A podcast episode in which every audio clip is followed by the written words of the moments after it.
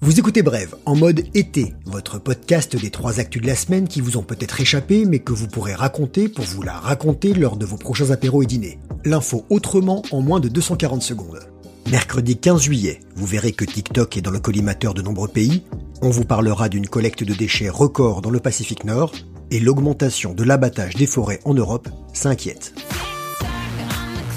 TikTok, l'heure de la dernière danse a-t-elle sonné pour l'appli préférée de la génération Z, la Digital Native Gen, les jeunes quoi, c'est un quadra qui vous parle. Plus de 800 millions de personnes à travers le monde y partagent ou matent des milliards de petites vidéos de danse ou de playback, plusieurs pays regardent la plateforme d'un mauvais œil. Ils l'accusent de récolter des informations personnelles pour le gouvernement chinois et de ne pas empêcher les dérives de certains utilisateurs. TikTok ne sort pas de la Silicon Valley, mais vient de Pékin, lancé en 2016 par l'entreprise chinoise ByteDance. Donald Trump veut bannir TikTok aux États-Unis pour punir la Chine qu'il juge responsable de la crise sanitaire. Mike Pompeo, son secrétaire d'État, a lu des raisons beaucoup plus pragmatiques pour l'interdire. Deux chercheurs en sécurité auraient pris TikTok en flagrant délit d'espionnage en ayant accès au presse-papier de la version iOS 14 d'Apple. Tout ce que vous copiez sur votre iPhone ou votre iPad serait rendu accessible à TikTok.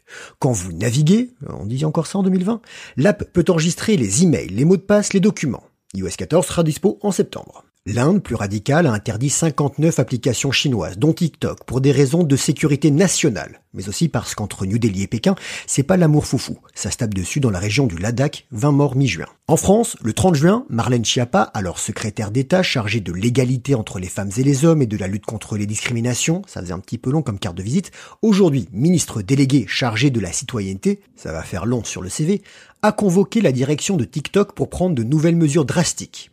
Plusieurs contenus pédopornographiques ont été identifiés sur la plateforme exposée sur les réseaux sociaux. Elle réclame des garanties pour empêcher l'accès aux moins de 13 ans. Les jeunes pourraient fuir d'eux-mêmes TikTok. Emmanuel Macron et Jean-Luc Mélenchon y ont fait leur apparition il y a quelques jours pour féliciter les nouveaux bacheliers. Même sans avoir l'appli, vous pourrez voir les résultats, on vous les juger.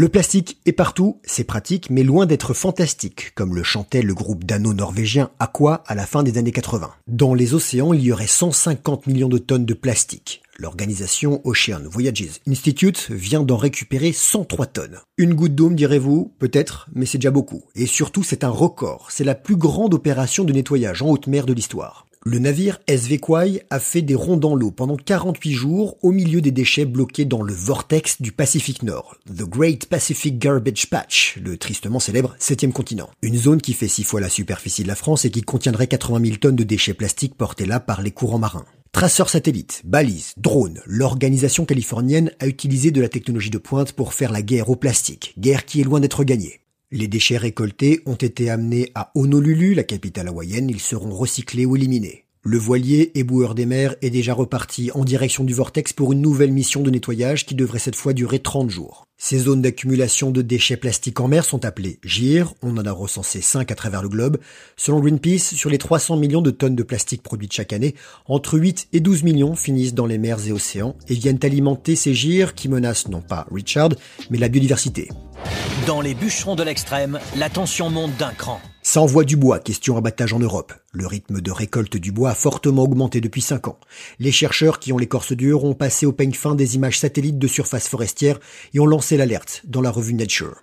L'abattage d'arbres en Europe s'est intensifié de 49% durant la période 2016-2018 par rapport à la période 2011-2015. Les champions de la et la tronçonneuse, la Finlande et la Suède, la Roumanie aussi, pointés du doigt par Bruxelles, le pays est accusé depuis des années de fermer les yeux sur le fléau du déboisement illégal de ses forêts. Pourquoi une hausse de déboisement? Pour les scientifiques, ça peut venir en partie de la hausse de la demande de produits à base de bois, comme les meubles. Qui a parlé d'IKEA? Vous ne regarderez plus votre table basse Falbio de la même manière. Autre raison, le bois de chauffage ou encore l'arrivée à maturité d'un grand nombre de ces parcelles. Les forêts européennes absorberaient 10% des émissions de gaz à effet de serre de l'Union. La biomasse, la matière organique, reprenez vos cours de 5 de SVT. La biomasse, disais-je, diminue à mesure qu'augmentent les surfaces exploitées, perte de 69%. Difficile de savoir si le taux de croissance des forêts plantées est suffisant pour compenser les pertes. Voilà, c'était bref. Bel été à tous. On se retrouve mercredi prochain, même podcast, même heure. N'hésitez pas à nous mettre un max d'étoiles et un gentil commentaire sur les plateformes d'écoute. Si vous ne savez pas comment faire, prévenez-nous sur les réseaux sociaux.